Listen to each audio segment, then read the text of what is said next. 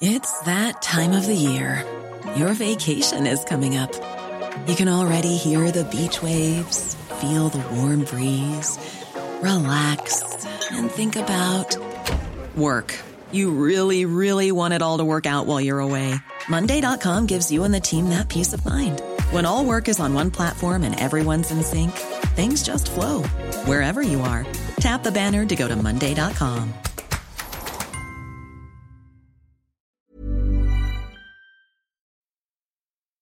Escuchas, escuchas un podcast de Dixo.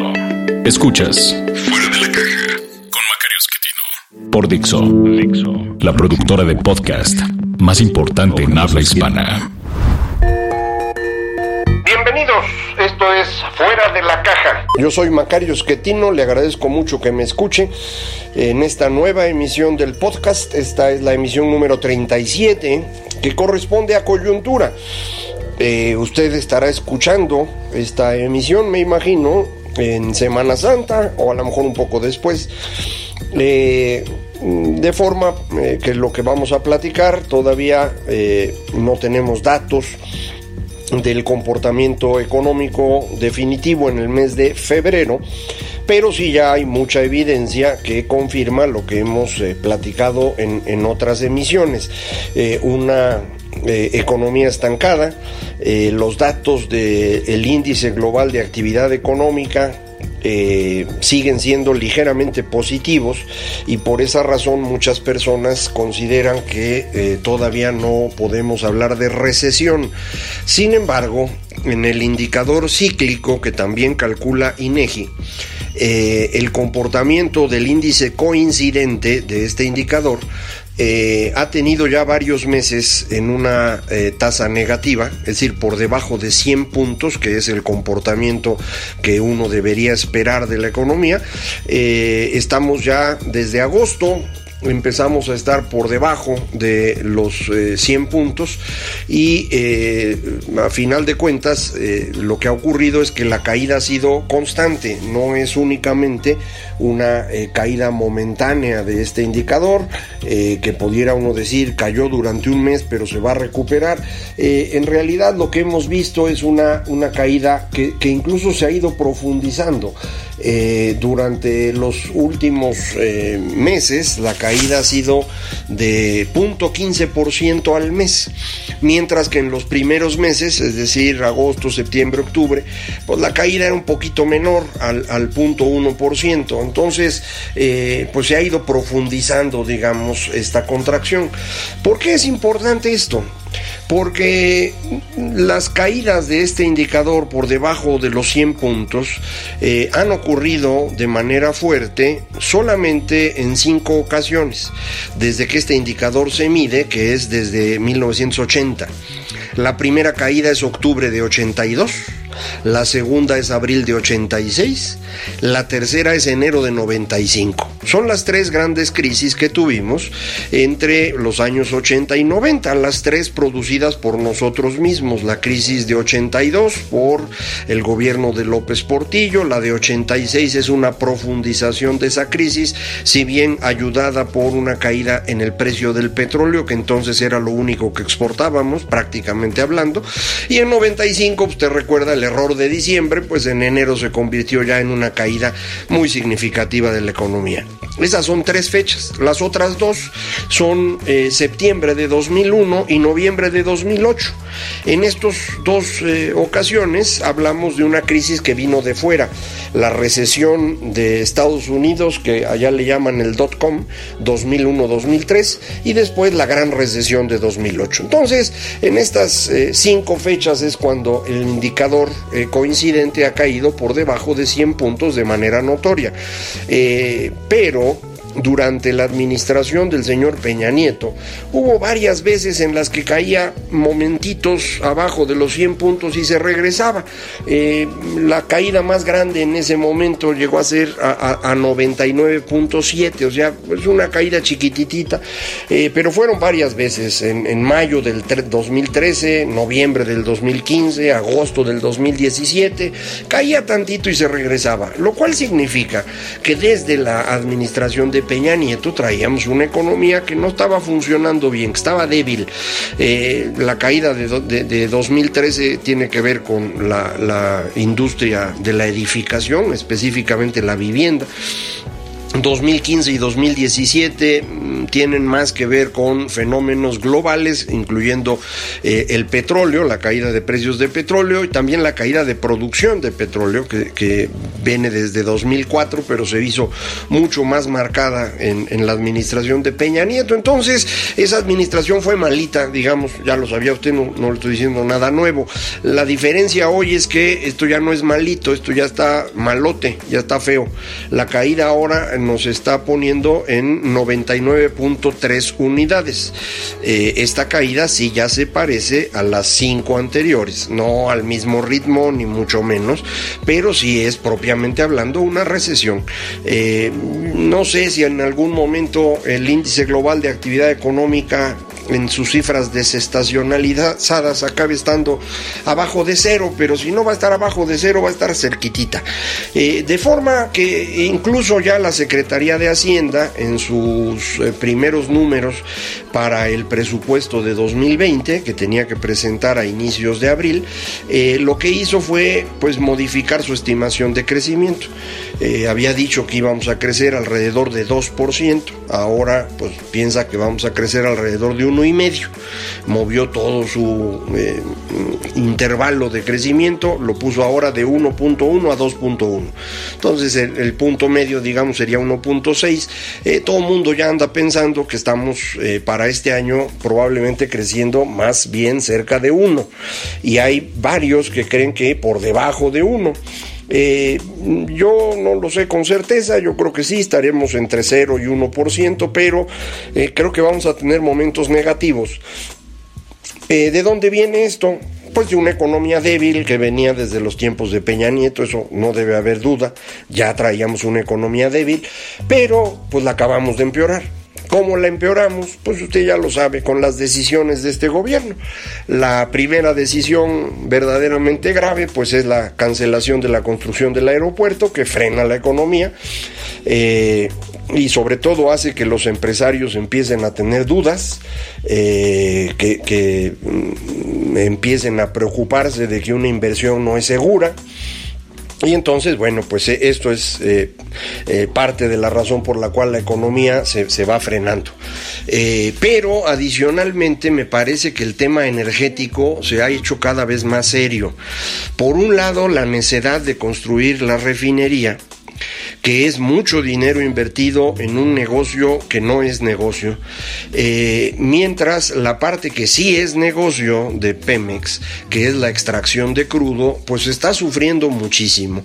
Ahí sí ya tenemos el dato de febrero, no estuvo tan malo como el de enero, pero sigue siendo una caída eh, promedio para enero y febrero de 12% en la producción de petróleo, es muchísimo, eh, y coloca a Pemex prácticamente en niveles que a duras penas cubren la demanda interna.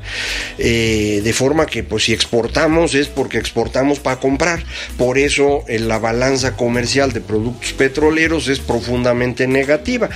Eh, por eso pienso yo sería mejor en vez de andar invirtiendo en una refinería, rentar alguna ya en, Houston o, incluso comprarla si hubiera alguna a la venta. Nos va a salir más barato, va a ser más fácil, puede trabajar de inmediato y no pues estar invirtiendo en esto, pero pues eh, esa es la decisión del gobierno. Eh, Además, eh, la situación de Pemex al tomar estas decisiones empieza a poner en duda su capacidad de pago. Los inversionistas presionan a Pemex, Hacienda tiene que entrar a rescatarlo y ahora ya están contentos los inversionistas porque lo que acabó ocurriendo en estos primeros tres meses del año es la demostración fehaciente de que Pemex no es una empresa, es parte del gobierno mexicano y por lo tanto quien respalda a Pemex es el soberano, o lo que es lo mismo usted y yo. Es decir, nosotros vamos a pagar la deuda de Pemex. Y los inversionistas dicen, ah, pues así sí, sí le entro porque México tiene capacidad de pago. Eh, a lo mejor el año que entra ya no le ven la misma capacidad, sobre todo si estos fenómenos del estancamiento se convierten también en un problema de finanzas públicas. Eh, pero pues de momento están tranquilos y ya muy contentos. Eh, pero vea usted lo que estamos hablando. México canceló la obra más importante de infraestructura y está tomando decisiones en materia energética que van en contra de cualquier lógica financiera. Comenté solo Pemex, pero en comisión el asunto es peor todavía. Eh, la insistencia en producir con medios o métodos, perdón, de mediados del siglo XX es, verdaderamente sorprendente. Eh, esto lo que está haciendo es que el crecimiento de este año pues es el, menos grave de todas las noticias. Vea, eh, vamos a crecer uno o menos de uno o un poquito más de uno, pues sí, pero pues eso no es nada raro, en muchos países ocurre y en muchas ocasiones. Lo grave aquí es que estamos cancelando oportunidades hacia adelante porque la Ciudad de México no va a poder recibir más turistas, de hecho está recibiendo menos ahora. ¿Por qué está recibiendo menos? Pues porque es un suplicio pasar por el aeropuerto, porque querría alguien venir a la Ciudad de México. Cancún le está yendo muy bien en turismo y gracias a eso parecería como que eh, todo el, a Cancún le está yendo muy bien en turismo y gracias a los datos de Cancún parecería como que eh, eh, a México le va bien. No, si usted quita Cancún, nos está yendo mal en general. Eh, dos otros lugares que les va bien, Nayarit y, Baja California Sur, por las playas y hoteles que han estado construyendo en ellas. el resto del país es una tragedia y la Ciudad de México en particular está perdiendo turismo. Y cancelamos el aeropuerto. Entonces, ¿cómo vamos a poder tener un espacio? de crecimiento, ya deje usted el turismo eh, en los negocios, porque buena parte de los turistas de la Ciudad de México son turismo en negocios, pues va a ser cada vez más difícil venir. No vamos a tener energía disponible para crecer, ya vio usted el desabasto de combustible, de gasolina, eh, por errores de la administración, que ya lo quisieron esconder con lo del huachicol. Eh, ahora tenemos escasez con gas natural. Eh, al ratito vamos a escasez con electricidad, gracias a las brillantes ideas que están impulsando. Pues así no se puede crecer. La producción requiere obligadamente energía, no la vamos a tener disponible. Eh, si usted al mismo tiempo voltea a ver el resto del mundo, observa cómo hay un tránsito muy, muy claro hacia el consumo de electricidad producida con fuentes alternas eh, y una reducción en el consumo de combustibles fósiles claro, no reducción en el consumo, reducción en el crecimiento de ese consumo. Se supone que va a empezar a caer el consumo, y ahora sí caer directamente, eh, de gasolinas y diésel en, cinco o seis años más, y tres o cuatro años después empezará a caer el consumo de petróleo de manera eh, total. En consecuencia, eh, pues mientras el resto del mundo se mueve a diferentes energías, nosotros nos movemos hacia energías de hace 60 años. Eh, esa discrepancia pues nos va a impedir competir. Entonces, cuando uno ve esto, dice uno, bueno, ¿y cómo le vamos a hacer para crecer en 2020 y en 2021 y 22 y 23? Es decir, no es únicamente que estemos perdiendo crecimiento hoy, es que estamos cancelando las oportunidades de crecimiento de los próximos años. Esto es lo que es más grave. Para tratar de salvar este año, la Secretaría de Hacienda, que ya reconoce que no va a poder recaudar lo que pensaba, va a tener que reducir su gasto. ¿Cómo lo va a reducir? Pues ahorcando a lo poco que queda del gobierno. Ya el inicio de esta administración había hecho un recortadero monumental en el gobierno que yo no recuerdo ni en tiempos de Carlos Salinas, ese que es el, gran enemigo del señor López Obrador. Bueno, pues este gobierno del señor López Obrador entrando eh, expulsó a todo el capital humano que teníamos en el gobierno, o prácticamente todo, y lo reemplazó con... Eh, con los del doctor Simi, mano. Lo mismo, pero más barato. Y obviamente no son lo mismo. Eh, un, ejemplo, eh, el caso del equipo que teníamos de negociaciones internacionales en Secretaría de Economía. El mejor equipo negociador del mundo, sin duda. Todos se fueron ¿Por qué? Pues porque iban a poner gente nueva. ¿Qué es lo que están haciendo los nuevos? Un desastre con los aranceles. No saben qué hacer para defender el, nuevo acuerdo que estamos teniendo con Estados Unidos y Canadá, el TEMEC. No solo no saben qué hacer, ya les están metiendo presión porque una parte que habíamos acordado no la estamos cumpliendo, la reforma laboral. ¿Por qué no la cumplimos? Porque los que entraron en la Secretaría del Trabajo y Previsión Social, pues están más bien favoreciendo la explosión de huelgas. Usted ya sabe de las huelgas de Matamoros, algunas válidas, otras inválidas. Tuvo que entrar incluso la fuerza pública a rescatar las empresas en donde las, las huelgas no debían eh, existir. Eh, Ahora eh, en, las universidades el asunto es eh, más serio. La Autónoma Metropolitana lleva más de dos meses de huelga, Chapingo lleva un poquito menos eh, y empiezan a crecer estas huelgas en otras partes. entonces cuando ve usted dice, bueno, pues es que no saben qué están haciendo. Vea usted salud, eh, tenemos problemas de abasto de medicamentos y de eh, materiales en muchos hospitales, según quejas de ellos. Ahí yo no tengo datos agregados que pudiera ofrecerle, es simple información anecdótica. Eh, sí hay noticias muy claras, incluso los oficios, de la cancelación del de la cancelación del tamiz neonatal, eh, de la cancelación de las eh, estancias infantiles, de la cancelación del apoyo a los eh, grupos que defendían a mujeres maltratadas. sigue el rumor de que acaban con el seguro popular y al respecto no hay claridad. problemas de pago a muchos médicos, en particular internistas, los que están haciendo este, este año de, de su carrera. Eh, de forma pues que lo que vemos es un gobierno que no está funcionando. Y esto es antes del recorte que se va a tener que hacer para que las cifras cuadren. Una vez que se haga este segundo recorte, el gobierno va a funcionar peor que hoy. En consecuencia, 2020 pues tampoco vamos a crecer. Para mantener un superávit que permita que el resto del mundo crea que podemos pagar y no nos quiten el grado de inversión, pues se tendrá que hacer un recorte más. Y este círculo vicioso eh, no va a durar mucho tiempo, porque en serio no hay de dónde recortar. El gobierno mexicano es uno de los gobiernos más pequeños del mundo en términos de ingresos.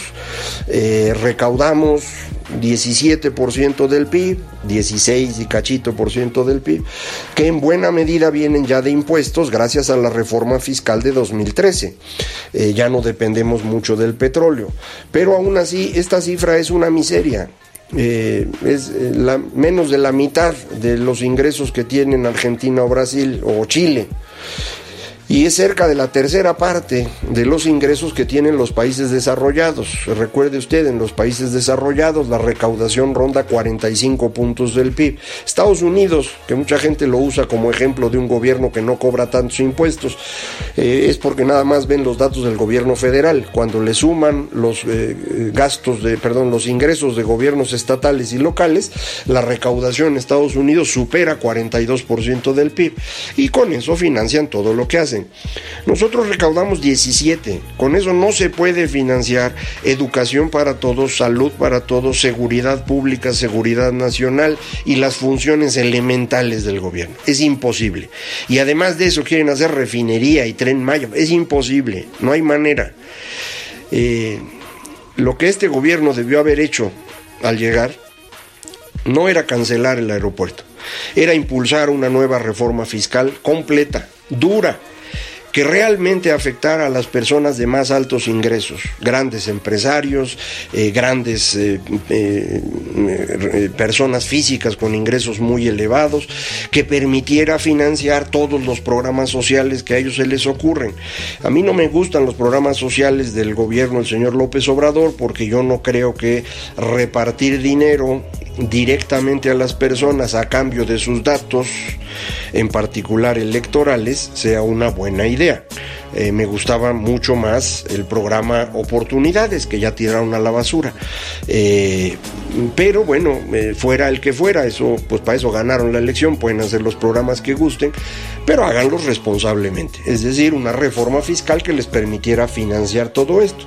No sumarle a esos gastos de política social eh, estos gastos absurdos de infraestructura que no va a tener utilidad y además el costo de un aeropuerto que nunca nadie va a utilizar. Eh, pues entonces, eh, le digo, no vamos a tener un año muy malo en este 2019, crecimiento de 1%, medio por ciento, un año malito.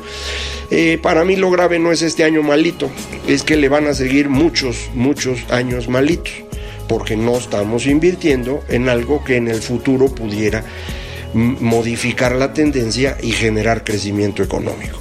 Eh, yo lamento que escuche usted esto en, el camino a sus vacaciones de Semana Santa, pero úselo de incentivo para disfrutar estas vacaciones. Eh, no sabe usted si ya no va a haber otras. Entonces aproveche, gaste lo que tenga, ya luego se preocupa. Eh, no me culpe a mí del sufrimiento. Yo no voté por él. Muchísimas gracias por acompañarme. Esto fue Fuera de la Caja. Dixo presentó Fuera de la Caja con Macario Esquetino.